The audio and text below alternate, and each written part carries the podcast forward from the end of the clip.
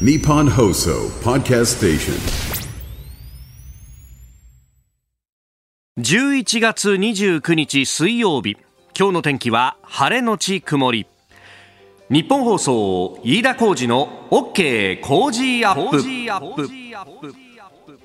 朝6時を過ぎました。おはようございます。日本放送アナウンサーの飯田浩二です。おはようございます。日本放送アナウンサーの新業一華です。日本放送飯田浩二の OK 工事アップ。この後8時まで生放送です、えー、朝ねえー会社に来るとお新聞が積まれていてまあそれをパラパラめくりながらということをやるんですけれどもさっきねあの上柳さんもお番組の中で話してましたけれども産経スポーツの裏一面22面に、えー、上ちゃんのですねあの朝ぼら家の初の番組本居場所はここにある心と書いてここと読むというね、えー本が出ております、い、やーこれ私もねあのーちょっとうんいただいて読み始めたんですけどもうハマるね。うん。まあやっぱり出てくる人出てくるとみんなあの同僚だったりとか先輩だったりとかするからそうねはい。うんわかるわかるみたいなのもちろんあるんだけど、それだけじゃなくていややっぱ上柳さんがいかにこう聞いていらっしゃる人をね大切にしてるなっていうのが、まあ、あのこの朝にね、えー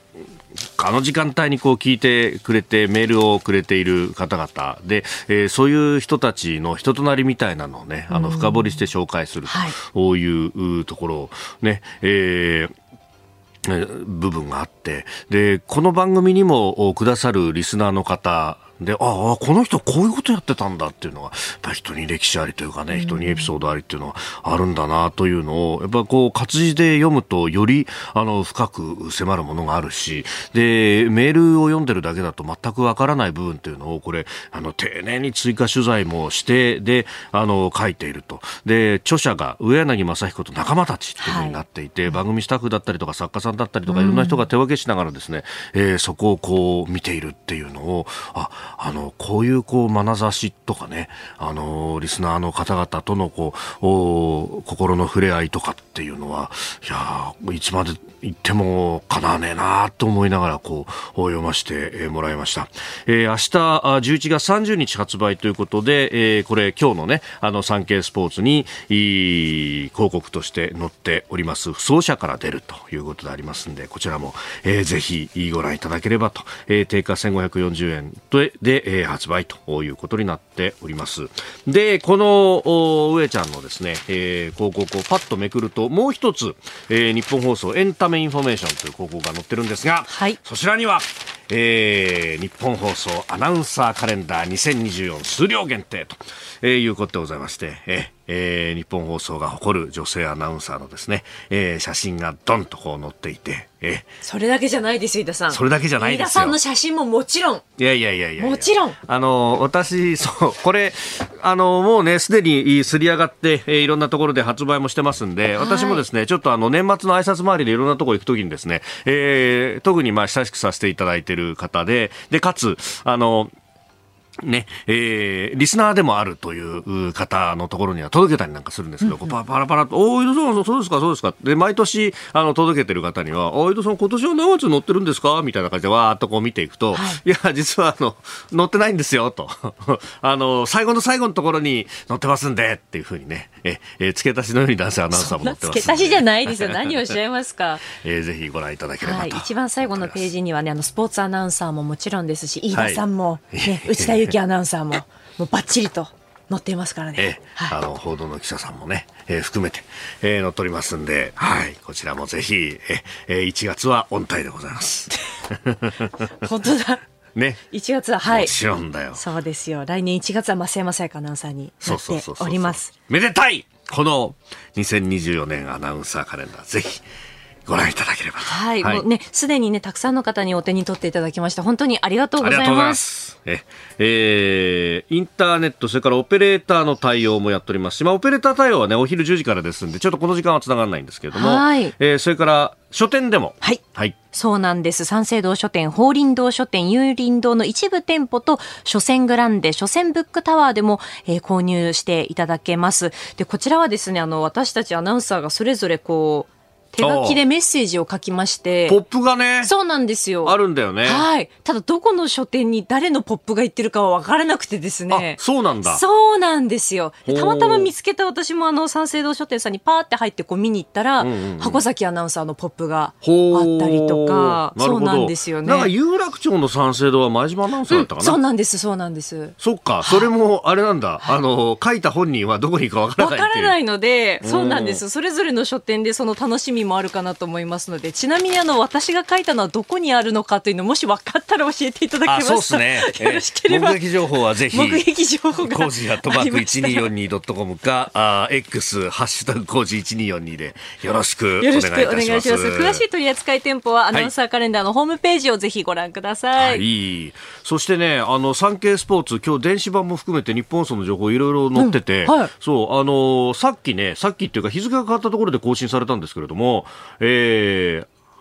あのおダウンタウンの浜ちゃんはい。が12月12日日本放送オールナイトニッポンミュージック10に登場という見出しが、あの、鈴木杏樹さんのね、えー担当する曜日なんですけれども、えーデビュー作での共演秘話をトークというね、見出しがついていまして、このミュージック10のお12月12日に、え、えー、浜ちゃんが出るんだと。なんかあの、4日連続でスペシャルなゲストが登場すると、各パーソナリティが一番会いたい、今話したいサンタクロースを選ぶという企画だそうで。で、それで、えー、アンジュさんは浜ちゃんを選んだということでございます。えー、あ、92年のアンジュさんの女優デビュー作であるドラマ10年愛で共演した話。あ、そうなんだ。そう、人に歴史ありだね、本当にね。ね。ええーぜひこの辺も、そう、おこの12月のね、半ばのお1週間、11日からですけれども、えースペシャルウィークということで、この、えー番組もですね、えーダブルコメンテーターウィーク、後ほどまたそれもご紹介いたしますけれども、大事な1週間でございますので、ぜひこの1週間は特に、え生放送でお聞きいただきますと、ぜひ。ええーぜひ、まあ、いつもは、ポッドキャストとかいろんな形で聞けますけど、この1週間は生放送でよろしくお願いいよたします。ろしくお願いします。日本と世界の今がわかるうー飯田浩二の OK 工事アップ、えー今朝のコメンテーターは地政学戦略学者奥山正史さんです。この後6時半過ぎからご登場。まずは中国の垂水大使が拘束されている日本人と初面会という、えーニュースであります、えーそして6時50分過ぎニュース7時またぎ国産の XBB ワクチン初承認という、まあ、新型コロナに対するワクチンについて、えー12月無料接種で使用へということです。そして、えー北朝鮮が、まあ、衛星を打ち上げて軌道に入れたということがあ言われておりますが衛星でホワイトハウスなどを撮影したと主張していると、まあ、ただ写真は出てきてないようですが、えーそしてイスラエルとハマス戦闘休止2日間延長で合意と、まあ、あ29日までということであります、えーそれから、まあ、これに関連してですがアデン湾でタンカー乗っ取り、えー海上自衛隊の護衛艦の周辺に弾道ミサイルが着弾していたとえーいうことも出てきております、えーさらにはイラクでの日本人外交官殺害事件から20年、えーそして、えー海外での臓器移植斡旋について NPO 代表に実刑判決が昨日出たというニュースも取り上げます、メールそして X こちらです。メールアドレスは、コージーアットマーク 1242.com。アルファベットすべて小文字で COZY でコージーです。コージーアットマーク 1242.com。X のハッシュタグは、ハッシュタグコージー1242。ハッシュタグコージー1242です。今週は千葉県調整地域の農産物、加工品の詰め合わせを毎日5人の方にプレゼントしています。なお、お届けは12月中旬を予定しています。この時間最新の株と為替の情報を外為ドットコム総研研究員中村努さんに伝えていただきます中村さんよろしくお願いしますはい、ガイタメドットコム総研中村です。よろしくお願いいたしお願います。しますえー現地28日のニューヨーク株式市場のダウ平均株価は、前の日に比べて83ドル51セント高い3万5416ドル98セントへ取引を終えました。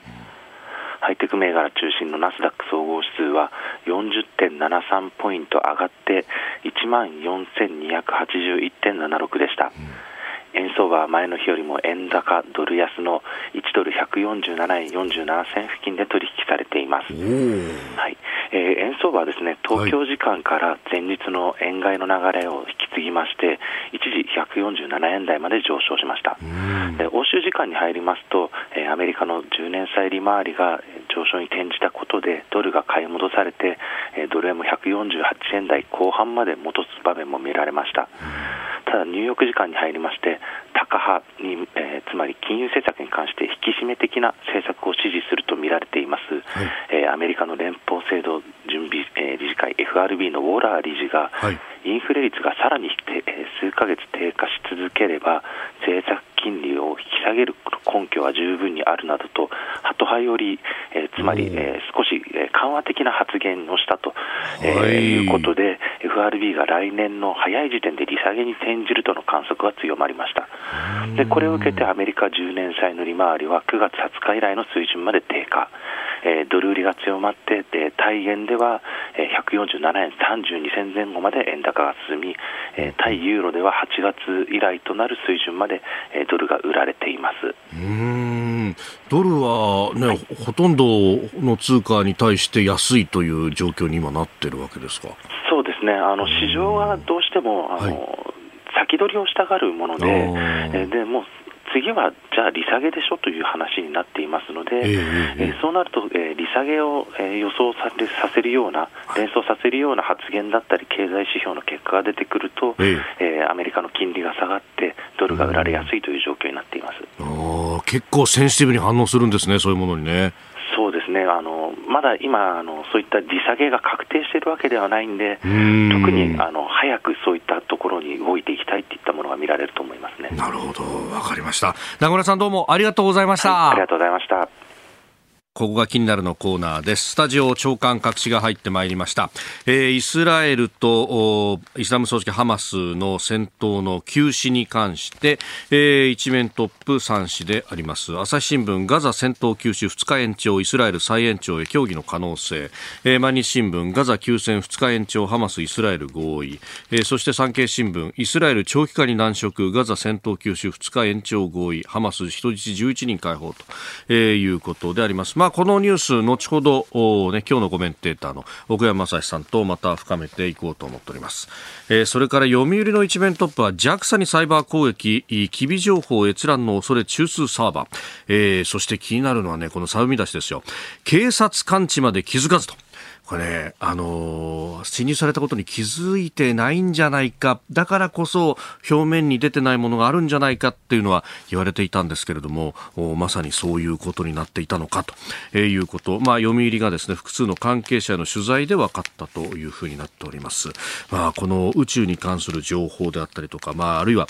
ロケットに関する情報というのは、まあ、北朝鮮の、ねえ、ロケットが核弾道ミサイルというふうにかかるぐらい、えー、安全保障とも直結するところでありますので、えー、こういうことが起こっているというのはあ心してかからないとなというところであります。えー、それからですね、まあ、あの各紙運動面だったりとかあと朝日は一面の方で載っけてるんですが日大アメフト部廃止へ薬物事件というね、えー、いうニュース、まあ、これ関係者の話で分かったということなんですけれども、えー、日刊スポーツも一面トップで日大アメフト部廃部というね、えー、フェニックスというチームですが、えー、大きく報じております。まあ、あのご案内の通り一連のこの薬物に関する事件であるとか、まあ、その前にはね、えー、暴力的な行為に関しての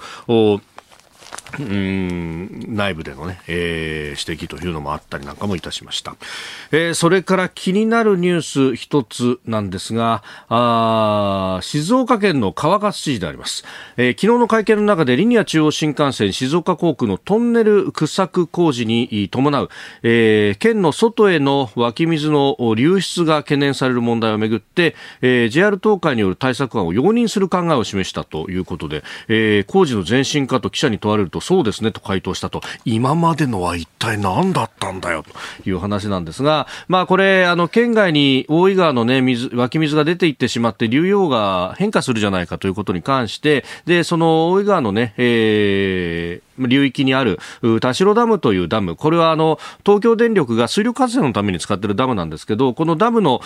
水を取る量を減らしたりだとか、あるいは一旦取った水を川に戻したりなんかして、県外に出ていった分の水量と同じだけ戻すから、これでトントンでしょと、だから流域の皆さんも含めて、えー、納得してくださいねというのをずっと提案してきたんですが、ようやくと、いや、これはですね、じゃあ今まで何だったんですかねというのは、えー、冷静な検証が必要になってくるのではないかなというふうに思うところであります。ここが気になるでした。この時間からコメンテーターの方々ご登場。今朝は地政学戦略学者の奥山正史さんです。おはようございます。おはようございます。よろしくお願いいたします。ますさあ、まず取り上げるニュースが中国に駐在する垂水秀夫大使が28日拘束されている日本人の初めて面会したと。あの、アステラス製薬のね、はい、50代の男性社員、あの、拘束され、そして正式に逮捕されと。で、あの、当時の林外務大臣がが、あのせめて領事面会ぐらいさせろよというのを言っって認めさせていたはずなんですけど、はい、ようやくですよ、ね、ようやく、これ、いわゆる人質外交ということじゃないですか、はい、外交的にその人質をという事件でやっぱり考えると、ですねわれわれカナダでもうすでにあの人質事件、はい、2018年に、うんうん、えー、モー・バン州というですね、はい、あのファーウェイの、はい、えー、金庫番やってた女性です、はい。はい。えーまあ、あの創業者の、ね、娘さんなんですけど、うんうん、その方が、まあ、あのアメリカに行くと言ってたところをカナダが途中で、アメリカ側の要請に従って、拘束したですね、それに対抗して、えー、2人のえー、男性ですね、はい、人マイケルさんという2人のマイケル、はい、人のマイケルという方で、うん、はい、あの拘束しましてですね、まあ、それがあのモーバン州の方がこう、えー、拘束されっぱなしの時にずっとその2人をですねカナダ人のその、はい、2人のマイケルさんもですね1人は元外交官という方なんですけど、まあ、その方を拘束しっぱなしで、はい、えー、ほぼ3年間ですね、あのやってたと。で途中でその1人のマイケルさんの方はですねあの途中でほらコロナになったじゃないですか。拘束されてて、世界があのコロナ禍になってたの分からなかったというぐらい、浦島太郎状態で世界がこんな大変なことになってるのかみたいな感じになってたぐらい、まあ、いわゆる非人道的なことをやってたということなんですけど、やっぱ国家のツールとして、これ、あのもちろん中国側は人質外交してますとは言わないんですけど、もう明らかに、まあ、すぐ例えばモーバン州の方が、えー、拘束解かれた後にですね、はい。えー、2人のマイケルも帰国させるという、明らかにこう取引としてこうやっている国が横にあってですね、われわれこういうふうに対抗、あのこう外交していかなきゃいけないっていうのは、なかなか大変だなといつも思うわけですよね。はい。まあ、本当中国はもうカナダだけじゃなくていろんな国の人をね、はい、あの外交上でこうぶつかったりなんかするような国に関しては、はい、はい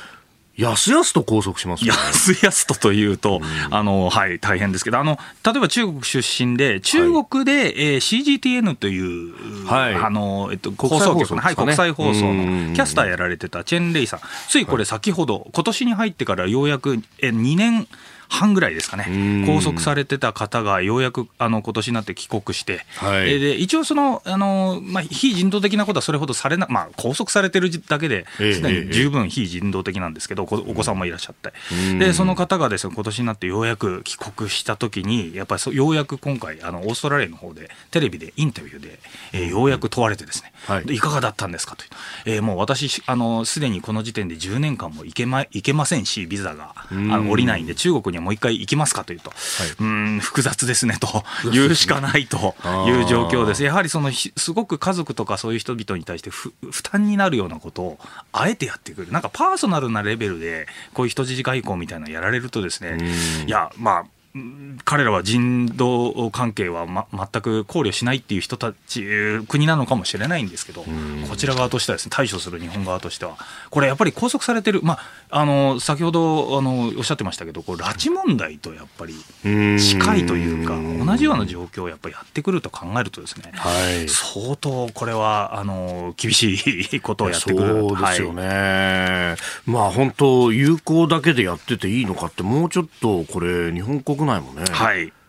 明日は我が身とそうですね、これはあの日本側が、これ、カナダの場合もそうなんですけど、はい、あのカナダ国民がやはりその、これはもう問題だということでメディアを盛り上げる、日本国民側、もしくはメディアも、これ問題だということで声を上げていかないと、これ、どんどんまだずっと続いてきて、まあ、北京側、これ、味で締めちゃってっていうことで、えー、悪いサイクルが続いていくのかなと思いますね。はい。まあ、本当ね、えー他の国とは違って報道の自由が、言論の自由がしっかりあってと。はい、だからこれね、声を上げるこの言論の怖さみたいなものって、あの、拉致問題をめぐってのこの日本の国内の盛り上がりで、北朝鮮がかなりそれにこう恐怖をなしたみたいな話を聞いたそれはありますよね。はい。それを逆に我々もちょっと中国側に対して示していく必要があるんじゃないかなと思います。お聞きの配信プログラムはニッポン放送飯田浩司の OK コージーアップの再編集版です。ポッドキャスト YouTube でお聞きのあなた通勤や移動中に最新ニュースを押さえておきたい方放送内容を少しでも早く知りたい方スマホやパソコンからラジコのタイムフリー機能でお聞きいただくと放送中であれば追っかけ再生も可能ですし放送後でも好きな時間に番組のコンテンツを自分で選んでお聞きいただけます。毎朝6時の生放送では登場するコメンテーターの最近の活動はもちろんたっぷりとニュース解説をお届けしています。レギュラーコメンテーターに加えて専門家と随時つないで掘り下げてお送りしています。また株と為替の最新情報もお届けしています。日本放送のエリア内でお聞きの皆さんラジコラジコのタイムフリーでチェックしてください。番組公式 X ではこれから登場するコメンテーターや取り上げるニュースなど最新情報を発信中です。ぜひフォローして番組にご参加ください。日本と世界の今がわかる朝のニュース番組飯田浩二の OK 工事アップ。7時をまたいでコメンテーターの方々とニュースを掘り下げてまいります、えー、今朝は地政学戦略学者奥山正史さんです。引き続きよろしくお願いします。よろしくお願いします。えー、さあこの時間取り上げるのはこちらのニュースです国産 XBB ワクチン初承認12月無料接種で使用へ。厚生労働省は昨日第一三共が開発した新型コロナウイルスのオミクロン株派生型 XBB.1.5 のに対応したワクチンの製造販売を承認しました。厚労省は140万回分を購入することで合意していて初の国産ワクチンとして12月4日の週にも自治体に発送され無料接種で使われる見通しです、えー、販売名第一ロナえー、ファイザーやモデルナと同じメッセージ RNA と呼ばれる遺伝物質を使っているというワクチン。追加接種用12歳以上対象ということでこれメールもいろいろいただいておりますが、はい、川さあ川口市のすみれさん、えー、国産のコロナワクチンが使われるというお話を聞きましてようやくかと思いました。来月接種するつもりなんでこのワクチン打てるかなと予想していますと。えー、5回目の接種券が来たよという鍋さんはあ、え画像付きで早めに打ちに行こうというようなね、えー、ポストもいただいております。はい、はい。これあのワクチン、いや、国産できて非常に嬉しいなと、僕も個人的に思います、あのワクチン、この名前が第一ロナ、これ、はい、薬の名前って僕も 全然素人なんで分かんないんですけど、どうやって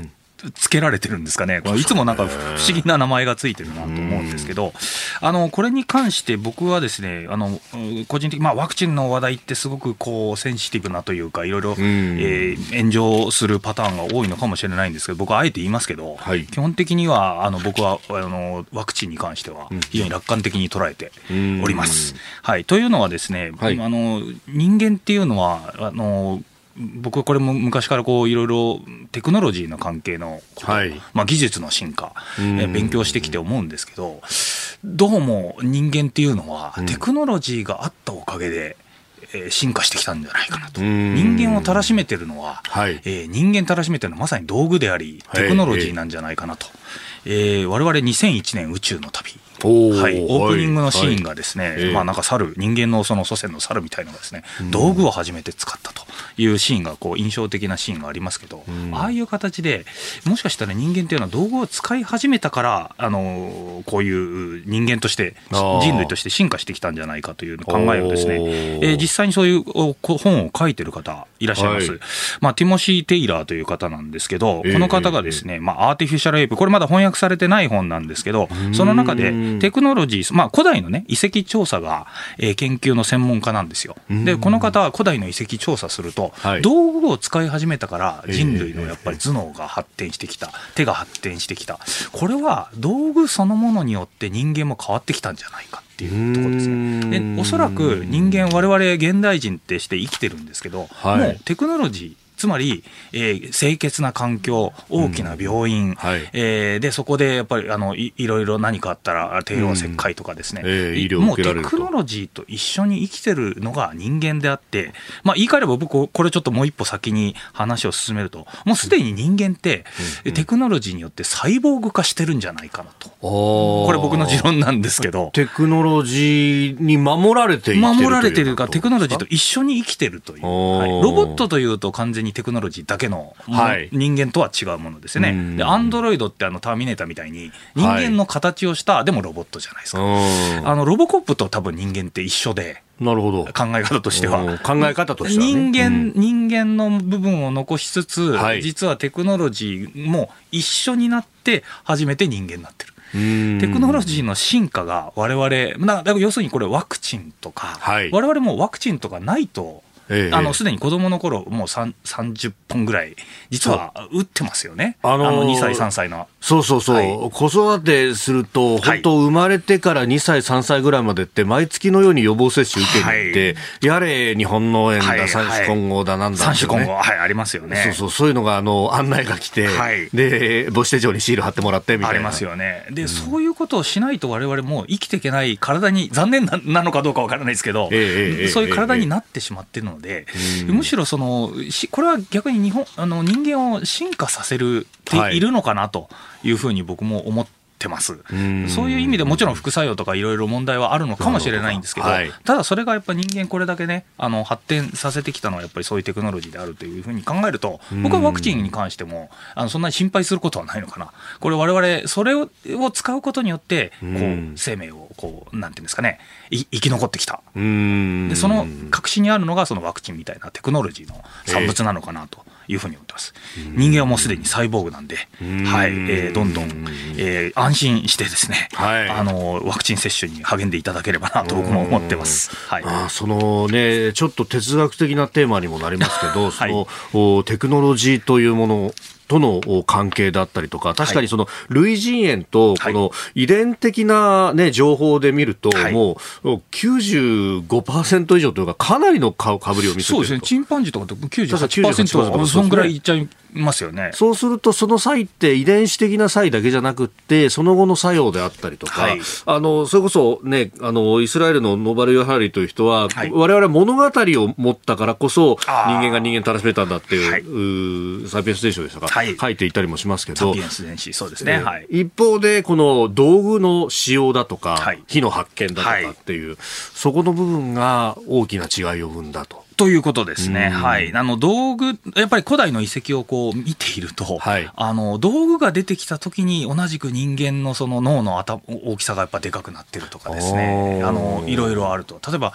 あの、料理の、はいえーツールが、その道具が発達してきたことによって、うんヨーロッパ人ってそのルネッサンスの頃にですね、歯がはい。引っ込んだりとかですね、してるんですよ。あ。の、肉をすごく今までかぶりついてた人たちがですあね、、かぶりつくから歯が前にこう、そう、前に出てたみたいに出てたのが。はい。ところが、そ、のテーブルマナーとかと一緒にナイはいフとフォークで肉をもう細かく切り分けるっていうことをやり始めたらですね、突然それで食べれるようになって、人間のその、まあ当時のヨーロッパ人の歯を調べていくと、その頃から歯が引っ込むということがあったそうです。噛み切る歯からすりつぶす歯に変わると。はい。ということですね。うんそれはテクノロジーによってやっぱ我々も変えられてるといういや、そうですね、はい人間の気候みたいなものもはい順応していくところがあると。い、やーこれ100年後、200年後、どういうふうになってるのかね、我々変わってるということですね。はい。えーまずはこの国産ワクチンについてのお話でありました。えーでは7時またぎ続いてこちらのニュースです。北朝鮮衛星でホワイトハウスなど撮影と主張。北朝鮮は21日に打ち上げた軍事偵察衛星マンリギョン1号で、えーアメリカのホワイトハウスや国防総省を撮影したと発表しました。ただ、衛星で撮影したとする写真自体はいずれも公開されておりません。えー他にも朝鮮半島、グアム、ハワイなどのアメリカ軍主要施設を撮影したと主張しておりますがいずれも、えー画像は公開していないと。はい、これ、たおそらく、あの、し公開してないというよりも多分う映ってないというかその大体衛星ってその一回こう飛ばしてからいろいろ準備がいろいろあるのでこんなに早い時点で写真は公開されないというのがやっぱり、はい。あそうなんですね。のはい。軍事的にはちょっと軍事的にというか、はい、宇宙技術的にはなかなか無理なのでおそらくこれは多分言ってるだけだと思うんですけど、はい。はい、あのそうですね、韓国側の方も一般的には衛星の打ち上げから作動状態の確認などを得てと、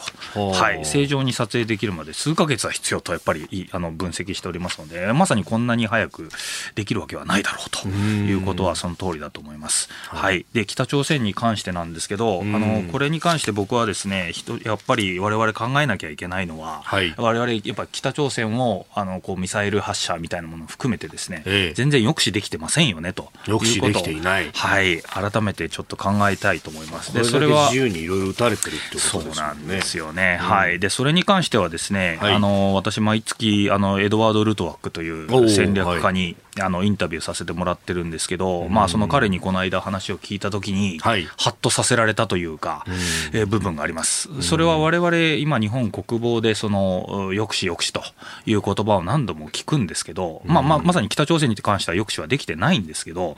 あのそのじゃあ、抑止ってなんだろうなっていうのを僕、考えることがあるんですよ。はい、その抑止に関してはですね、えー、ルトワックはものすごくこう、なんていうんですかね、野蛮な言い方かもしれないんですけど、えー、抑止の核心にあるのは脅しだっていうふうに言ってるんですよ。はい。えー、まあ、この、なんていうんですかね、脅しって何ですかって、しっかり脅す、で、こちら側からそんなことするなよっていうことで、脅しをして、相手の動きを止めるというか、させないっていうのが抑止じゃないですか。で我々やっぱりどうしても国国防文書とかで、はい、中国を抑止しなければいけない、はい、北朝鮮を抑止しなければって、まあ、言うんですけど、実際抑止、えー、本当、抑止っていう言葉を使ってるんだったら、えー、あの、まあ、ルトワックの言い方を借りればですね、はい、脅してるのかなっていう話なんですよ。確かに、抑止っていう言い方をすると、はい、なんかこう、政策用語みたいな感じで。そうですね、上品になりますけど、うん、でもその核心にあるのは、相手に対して、そんなやばいことやってたら、こっちがなんかしちゃうぞと。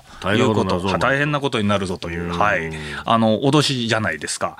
で、まあ、こういう、まあ、実はそういう国防のその核心にあるのって、これマフィアとかヤクザとかの世界と同じような部分であって、我々常にこの相手を脅して止めるっていうことを意識して、国防的にもですね、日本政府も本来ならばですね、はい、やらなきゃいけないところなんですよね。ただそれ、我々できてないじゃないですか。そうするとですね、あの、まあ、ルトワ君もこれ言ってたんですけど、例えばミサイル防衛とかでもうや、しっかりやってですね、しっかり北朝鮮を脅してんのか、日本はっていうふうに問われたんですよ。はい、で、我々ちょっと脅してないなということをちょっと言えると思うんですよね。で、あの、それに、まあ、日本のもしかしたら、実はこれ悪い癖なのかもしれないなというのをですね、ほうほうえ僕は思うたのがですね、はい、ウィンストン・チャーチルという、はい、第二次世界大戦の時のですね、はい、あのイギリスの首相、はい、あの方がですね、第二次世界大戦の回顧録ってすごい分厚い本、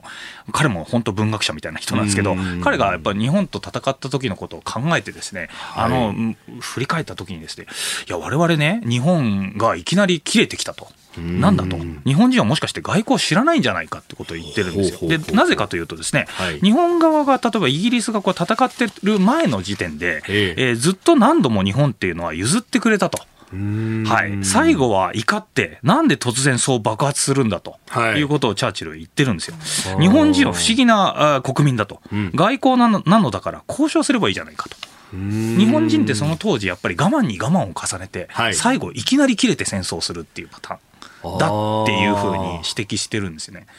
我々はつまりその、まあ、北朝鮮に対しても中国に対してもですけど、はい、意外と何も言わ言わないじゃないですか。人質外交にしてもなんか我慢に我慢を重ねてで突然切れ出すみたいな。感じになると、はい、これはあの外交してないことになるんじゃないかっていう、ね、国際的にはそう見えてしまう見えてしまうんですよ。な日本ってその騒がないんで、はい、我慢し我慢して我慢してこう最後にいきなり切れるみたいなことになると、まあ、困るんじゃないかと、はい、そうですよね。なんかこう人と人の付き合いの中でもこっちがこう譲ってていれば、相手もこちらの意図を組んで、察してくれみたいな、そう、お互い譲り合おうねっていう、こう、なんというか暗黙の了解みたいなものがそれこちら側が勝手に思ってるだけなんですけど、国際国際的には、は。いはい、日本の国内だとそれが通じるかもしれないけど。はい。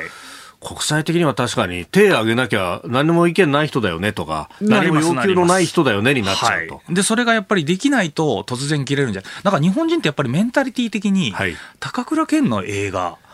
がよくそういう形で、やっぱり高倉健の映画、やっぱ見るとですよ、まあ、すみません、この世代的にはちょっとあれかもしれないですけど、新庄さんと、あの結構譲って譲って譲って、で最後にいきなり切れ散らかすみたいなパターンの映画あるじゃないですか。あれにちょっと近い。だったら普段からそれことやめてくださいっていうふうに言えばいいのに、やっぱ日本の、まあ、政府、まあ、全体的な日本人のやり方としてですね。堪忍袋の方が切れた。あまあまあそんな感じですよね。突然切れるっていうのが逆に外国からすると非常に奇妙に見えるというか、なんでお前たち前から言わなかったんだってチャーチルの時代だと軍縮会議とかで、いいですよ、はい、いいですよ、日本譲りますから、これだけ艦艇も廃棄しますからなんて言ったのが、突然、突然いきなり切れて戦争イギリスから見るとそうなると、はい、そういうことです、ね、突然シンガポールとか襲ってきたみたいな。ここはやっぱり中国みたいに学の勢力にやっぱ学ばなきゃいけなくて、わーっと、われわれも常日頃から相手に対して文句を言うっていう習慣は身につけとかなきゃいけないのかなと思いますね。なるほど。はい、いや確かにね、そういう、こう、相手に伝わってないんじゃないかはい。そこが大事かな。メッセージはやっぱり常に発していかなきゃいけないの。はい。そのためには日本人もすでに、はい、いつも切れてる状況がいいんじゃないかな。いつも切れてるぐらいの方が、はい、しっかり脅す、外に対してね、脅しは、メッセージをこう発信するっていうのは大事なのかなと思っております。おはようニュースネットワーク。取り上げるニュースはこちらです。イスラエルとハマス戦闘休止2日間29日まで延長で合意。イスラエルとイスラム組織ハマスの仲介を担っているカタール政府は27日パレスチナのガザ地区での戦闘休止を2日間延長することで合意したと発表しました。新たな合意が守られれば戦闘の休止は少なくとも29日まで延長されることになります。えー、戦闘休止5日目の28日ハマスはイスラエル人の人質10人とそれ以外の国籍の2人を解放。で、えー、一方イスラエルも拘束していたパレスチナ人30人を釈放していると、はい、いうことであります、はい、3市一面トップこのニュースそうですね。やっぱり大ニュースではありますよね。これイスラエル。であのアメリカの国務省の高官ということ。まあ、ブリンケン国務長官。何度もこれ最近中東に行かれてますよね、はい、であのかなりシャトル外交というか、はい、あの何度も何度もこちらに足を運んで、アメリカ自身も一応関与して、人道を配慮してくれと、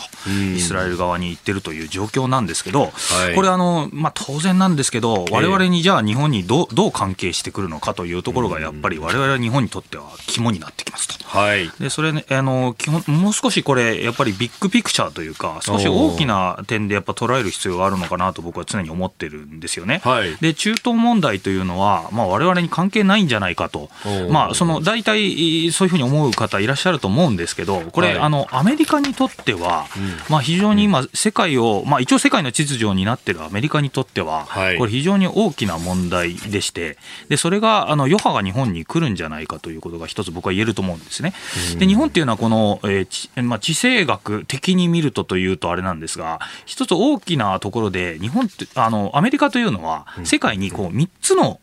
戦略地域を持ってるということがよく言われるんですよね。はい、まあ三正面とかよく言ったりします。えー、西ヨーロッパと中東と東アジアじゃないですか。うん、はい。はい。そうすると、はい、この3つですね。西ヨーロッパは当然ですけど、アメリカの先祖が、まあ来てるところでもあり、まあ白人ね、はい、そちらの方がやっぱ来てるというところあります。中東はやっぱりその宗教的なもの、場所とエネルギーがあると。はい。で、今度は東アジアになると、今度は最大のライバル、中国が今台頭してるということで、この3正面のバランスをどうするかっていうのを常に考えてきたのがアメリカ。ところが今、その国務省、つまりアメリカの外務省ですね、はい、アメリカの外務省の、えー、リソース、ブリンケンさんがもう中東に何度も何度も入ったり、はい、ヨーロッパ行ったりとかしてる、そうすると、これ、中国側との、まあ、中国本来ならば、はい、これ、われわれ忘れちゃいけないんですけど、アメリカって実は今、中国とこう頂上決戦というか、秩序戦というか、あのどちらが最終的に国際秩序の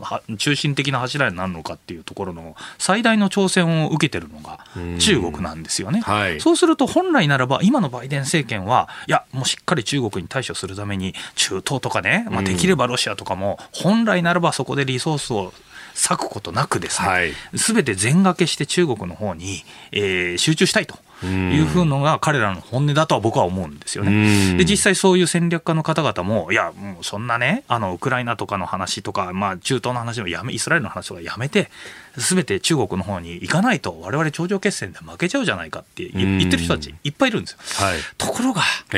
やっぱり、ロシア、ウクライナ、やっぱり支援しなきゃいけない、でイランもやっぱりこれはあの敵、まあ、最大の敵であるね、イスラエルにとっての最大の敵であるイランにも対処しなきゃいけないということで、そちら側にリソースが取られると、今、アメリカ、これ、全体的なバランスを見ると、中国のこの東アジアにある中国に対して、しっかり対処できない状況が生まれてるということができてくるんですよ。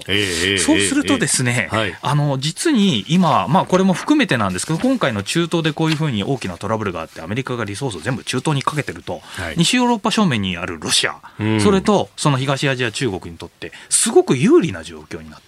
アメリカが中東なんかね、方に全掛けしてくれてるから、われわれ今、ちょっとウクライナの方から目そらしてるし、いや、いいチャン、われわれにとってチャンスなんじゃないかってこと。一息つける。一息つけてる展開ですよね。そうするとですね、これ、日本ってもしかしたら、そのアメリカがまあさらにどんどんこう中東の方に行く、ウクライナの方に行くってなった時に、最後、中国と対処しなきゃいけなくなるのは、アメリカやっぱり他のとこ手薄なんで、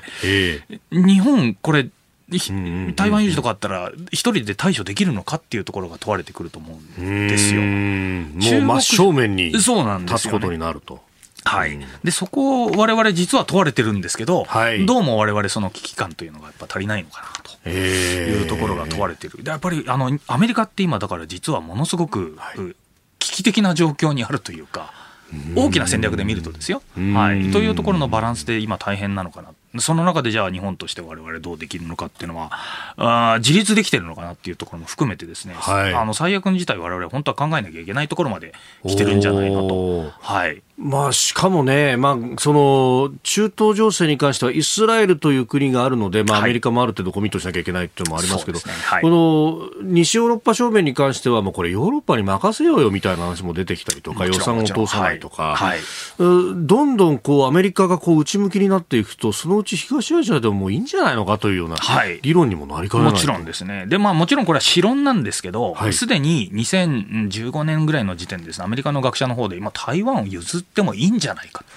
大きな取引、バーゲン大あのグランドバーゲンとか言うんですけど、一応台湾を一応譲ったら、沖縄とかわれわれのね、しっかりあの権益あるんだけど、そちらを守ってくれるっていうふうに、取引してもいいんじゃないかみたいなことを言い出し始めてる人もいらっしゃいますので、えー、学者の人で、まあ、そういう方いらっしゃるんですけど、まあ、そうなるとですね、あの中国側にその、はい、少し譲って、えー、あの我々の立場東アジアの立場をある程度確保するっていう考えをしないとも限らない。いや確かにそのね、この間の米中の首脳会談のところでも、はい、習近平氏の冒頭発言で、はい、まあこれは何度も言ってますけれども、はい、地球は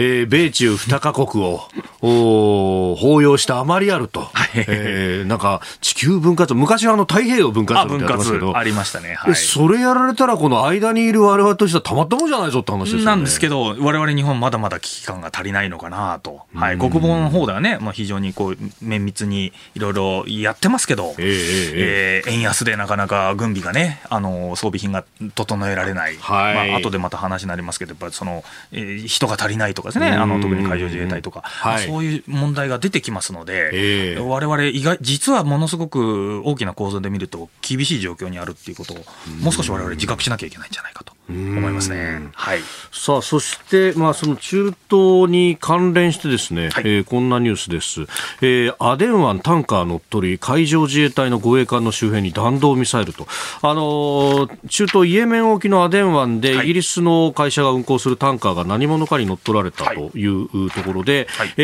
ー、海上自衛隊の護衛艦や哨戒機が現場で情報収集などをした際に、まあ、周辺に弾道ミサイルが発射されていたということで、はい、まあ、これは、あの、イエメンの風刺派なんではないかみたいな話も出てきておりますけれども、はい、そうですね、これはこう詳細の部分、まだちょっとあまり発表されてないのでわからないんですけど、はい、18キロっって言ってますよね。18キロ、この護衛艦からは離れていた。はい、で僕、ちょっとその18キロってどれぐらいかなと思って調べてみたんですけど、はい、えー、例えばわれわれの地元である、はい、あの大矢部のですね、まあ、すみません、あの横須賀です横須賀。ですみません、一一の湾の前からですね、カリアジャンクション、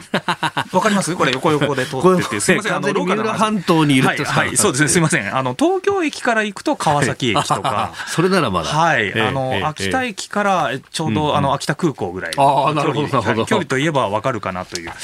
ちょっとね、あの遠いといえば遠いのかもしれないですけど、あのやっぱりかいあのああいうミサイルの範囲だと、やっぱり誤差の範囲ぐらいになっちゃうのかで実際、これ、じゃあ何キロぐらいのところで見えてるのかなと。いうと、ですね、あのまあ、船大体20メートルぐらいの高さにブリッジがあると言われてますよね、このこの種の船。そうすると、16キロぐらいまでは水平線で見えるということなので、目視で。はい、目視で見える。18キロなんで、ちょっと実は見えてないのかなっていうところはちょっとあります。はい、というところなので、もしかしたらその本人、あの現場の人たちはあの見えてなかったのかなとは思うんですけど、レーダー。この酒井海幕長がこれをね、発表しておりましたけれども、はい、まあ、このあけぼのと今、派遣されている護衛艦は、はい、まあ、弾道ミサイル追尾するレーダーがないため探知していないというふうに。そうなんですよ。結構その、赤裸々にね。海幕長が、もう正面からもう、あの、正直に装備がないと、えー、えー、言っているのが、あの、非常に辛いところで、で、まあ、あの、特にそもそも海上自衛隊今、船確か1隻しか出してないはずなんです、あそこの辺に。はい、そうするとですね、やっぱり、あの、われわれ、あの、まあ、これから防衛費増額っていう話もあありますけど、人が足りないのが僕はやっぱり一番ネックになってきてるのかなと思います。はい。はい、まあ、この、この場合た、たまたまこれ安全でうまく、あの、何、何事もなかったんですけど、そもそも派遣、やっぱりこういうふうに海外でこう、なんですかね、貢献しているところの中で、これが、あの、できてないんで、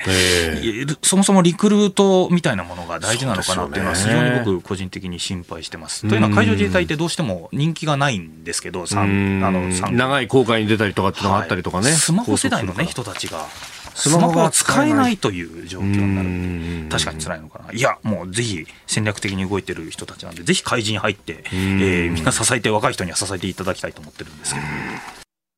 さあ、そしてここで番組からのお知らせです。飯田工事の OK 工事アップでは12月11日月曜日からの1週間特別企画をお送りします。岸田政権の経済政策からパレスチナ情勢まで徹底解説激論ダブルコメンテーターウィーク毎日6時台から2人のコメンテーターが生登場。政治経済から外交安全保障までニュースを徹底解説。生激論を繰り広げます。まず初日12月11日月曜日のコメンテーターは評論家宮崎哲也とエコノミスト片岡剛志日本経済が本格的に復活するために何が必要なのか徹底議論します。そして12月12日火曜日のコメンテーターは経済ジャーナリスト須田慎一郎と自民党参議院議員青山茂春。ズバリポスト岸田の動きはどうなる？須田慎一郎が青山茂春に迫る。12月13日水曜日のコメンテーターは？数量政策学者高橋洋一と外交評論家三宅邦彦。国際情勢と経済が大きく動いた2023年。財務省と外務省の元官僚2人が来年を大予測します。12月14日木曜日のコメンテーターは？ジャーナリスト峰村健二と軍事評論家小泉悠。連携を強化し国際秩序に挑戦する中ロの狙いは中国の核戦力の実態にも迫ります。最終日12月15日金曜日のコメンテーターは経済学者飯田康之と経済アナリスト馬淵真理子経済とマーケットのプロフェッショナルが来年の日本の経済、景気、株式市場の動きを読みます。生放送中に毎日20人の方に千葉県の新米つぶすけ5キロが当たります。飯田浩二の OK 工事アップ激論ダブルコメンテーターウィーク。12月11日月曜朝6時から、ぜひ生放送でお聞きください。続いてニュースプラスワン、えー、取り上げるのはこちらのニュースです。イラク日本人外交官殺害事件から20年。2003年イラク北部の幹線道路上で日本大使館の車が銃の乱射を受け在イギリス大使館の奥克彦さんと在イラク大使館の井上正森さんイラク人の運転手計3人が亡くなってから20年となりました。イギリスオックスフォード大学では25日ラグビー部に所属していた奥大使を偲ぶラグビー大会が開かれましたがこの大会を主催した奥大使と親交が深かったレジ・クラークさんはラグビーのラグビーや教教育を通じて日本とイギリスの友好の促進に貢献したとして今年秋の叙勲で旭日総交賞を受賞しております。奥記念杯というね、えー、名前でずっと開催し続けてきたんだと、はい、こういうことでもあります。これはですね、はい、いや僕はこういうのイギリスがね、えー、あのラグビーの縁からですね、はい、記念でこういうことをやってくれるっていうのは非常に嬉しいなと、やっぱりあのなんていうんですかね、これちょっと言い方は少しあれかもしれないんですけど、はい、戦士というか、その国のために死んでくれたというという人ですかね、まあ、仕事に準じたというね、仕事に準じた、まあ、殉職という形になると思うんですけど、はいえ。ー、その方にやっぱりこういうふうに名誉 名誉を与えてるというか、はい、そういうものはやっぱり、まあ、イギリスすでに日頃やってるところがこの辺やっぱりうまいなというか、はい、思いますよね。でも日本でもこういうのをやっていただければ本当は嬉しいのかなと思うんですけどなかなか我々どうしてもこういうねあの国のた、まあ、国のためにというわけじゃないんですけど、はい、殉職された方をどう検証するのかというのはこれからが問題になってくるんじゃないか。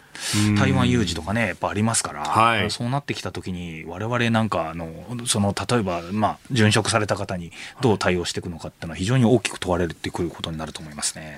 はい、まあ本当ね国に対してまあ本当お職務に捧げたという、はい、まああのね殉職された場合どうするかっていうのもそうですし、はい、またね、うん、あの立派に勤め上げられた方をどうするかというのもあるし、うん、そういった部分のリスペクトというのは、はい、まあ、あの諸外国はやはりその自分を犠牲にして捧げたっていう部分に非常に重きを置くと、はい、えー、アメリカなんかもベテランズデーでも拍手で迎えるっていうのやりますもんね。そうですね。それはやっぱり一番大きく、うん、大きな違いですね。我々あの見て、でやっぱりそのイギリス側がこういうふうにわざわざやってきて、まあこれはイギリスでやるややってる、はい、えー、イベントなんですけど、できできればねこれ本当は日本でやっていただければなというふうに、えー、あの思います。はい。やっぱりあの軍人の名誉みたいなものの話ってこの本当にこれから大切になってきてですね、はい、名誉と検証とかそういうものに関して我々真剣に考える時代が本当に目の前に迫ってるのが、まあ、嫌だなと思うと同時にやっぱり正面から向き合わなきゃいけないのかなと。この奥大使のね、これ外務省の方ですけど、はい、えー、非常に感じるところでございます。えー、ということで、イラク日本人外交官殺害事件20年が経つというニュースを取り上げました。続いてこの時間はここだけニュース、スクープ海外での臓器移植斡旋 NPO 代表に実刑判決。海外での臓器移植を希望する患者に国の許可を受けずに臓器提供を斡旋した罪に問われた NPO 法人の理事に対し東京地方裁判所は昨日無罪を主張を退けて懲役8年の実刑判決を言い渡しました。海外での臓器移植を無許可で斡旋した罪について裁判所が判断を示したのは初めてです。NPO 法人難病患者支援の会の理事菊池博道被告63歳、えー、去年海外での臓器移植を希望する患者2人に対してベラルーシで腎臓の移植手術を受けさせるなど国の許可を受けずに提供を斡旋したとして、えー、臓器移植法違反の罪に問われました、えー、裁判では無罪を主張していたということでありますがえー、懲役は、ごめんなさい、懲役8年と申し上げましたが、懲役8ヶ月の間違いでありました。えー、懲役8ヶ月、ただ、実刑の判決が出たと。はい、じゃあ、牢屋に入ってしまうという。あの菊池理事側は判決不服として控訴しておりますので、はい、えー、この今後、また高裁での審理ということになってまいります。あの僕はあの臓器移植とかの関係については専門家じゃないんで、全く、あのあのあれなんですけど、そうですね、ここでやっぱ気になるのは、海外での専門家の方がおっしゃってるのは、ですね、あの判決も指摘しているように、海外での臓器移植を希望する患者が正規のルートで安全適正に手術を受けられれるような仕組みを整備していく必要があると、いや、全くその通りだなと思うんですよね、この辺の医療と、はい、えー、その倫理の問題、そうですね、生命倫理の。生命倫理、それと、あと法整備ですよね、はい、この辺はまさにこういう、テクノロジーがもう先に進めば進むほどですね、すね。問題になってきて、ますますわれわれ、その国として対応を迫られてくるっていうところが、社会問題になってくるんじゃないかと。いうふうに思っております。で、これに関してですね、はい、僕自身もあの最近気になったあニュースとしてですね、生命倫理に関して。はい、あのエコノミストというイギリスの、はい、雑誌があります。これの最新号の方の記事にですね、日本で、えー、精子バンクですかね、体外受精に関する法律、特にあの、えー、レズビアン同士ですかね、いう方々が例えば、その精子バンクみたいなものあの使いたいと言うんですけど、日本は。子供が欲しいと。子供が欲しいと。で、あの、女性、女性、まあ、体的には女性、女性の方、カップルがいらっしゃいますね。はい、ただ、日本ってやっぱりその同性婚はまだ違法状態になってるんですけど、まあ、そうですね、法律婚にはうん、なってなってます、はい、でただ体外受精して子供を産みたいとなった時に精子バンクみたいなのがやっぱ異様に少ないしもう法整備も全然できてないんで、えー、無法の状態ですよねということを指摘する記事をわざわざこうエコノミストも出してきてるということなんですよね。でそこではなんと SNS で、えー、精子の提供者をオンラインで探すと。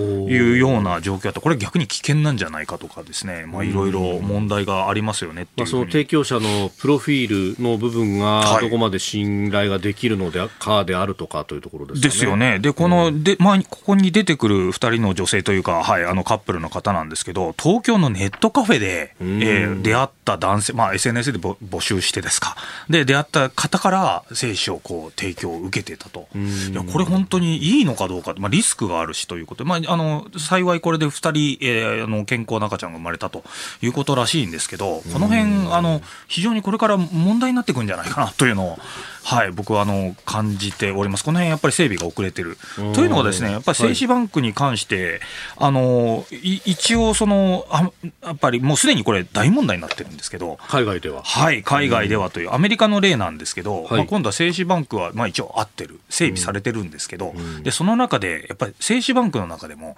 あの選ばれる人が増えてると。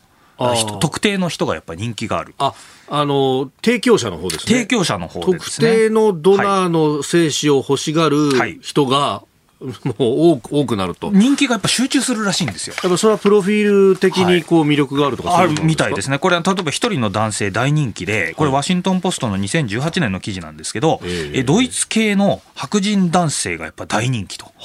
で学歴もなんかあるらしい、あのすごいある方で、でなんと40人目の子供がいるというふうに言われてて、え。ー、その家系がですね勇気のある軍人の家系と、大人気で、えー、写真家の方らしいんですけど。はい、でこの方、名前がドナー2757という匿名で。なるほど、そうか、実名では出てないですもんね。はい、出てないですね。ただ、この方、あまりにも人気なんで、はい、全米中に家族が、まあ、なんていうんですかね、腹違いの兄弟が全米中にいいるらしいんですよ。で、この方々の兄弟たちが、はい、まあ、実はその知らない状況で、えー、なんかお互いに DNA 検査したら、あ、なんか共通の人がいるってことを SNS を通じてそういう SNS があるらしいんですグループが。でそこで知ってあ実はお父さん一緒だよねってことで一緒になって今遊ぶっていうか。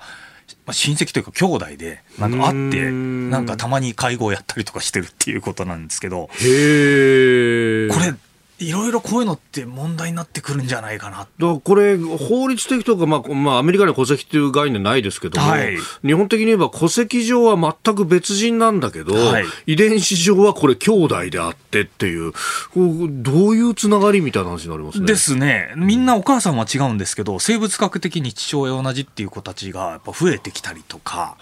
あ。と、例えばこれ、不妊治療してる、これ、オランダで実際にあった事件なんですけど、はい、えー、ドナーのあの人、まあ、精子を選んで不妊治療してるんですけど、はい、実はそのお医者さん自身が自分の精子を